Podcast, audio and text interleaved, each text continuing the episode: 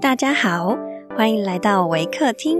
您现在收听的是维宝宝故事屋。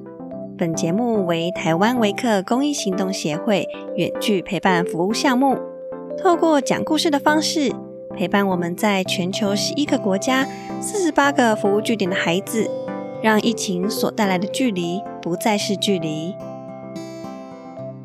本集节目由小施汽车商行赞助支持。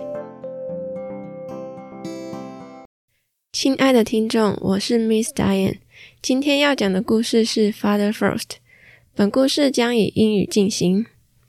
Hi everyone, I'm Miss Dianne from Waker. Today I'm going to share a story about Father Frost.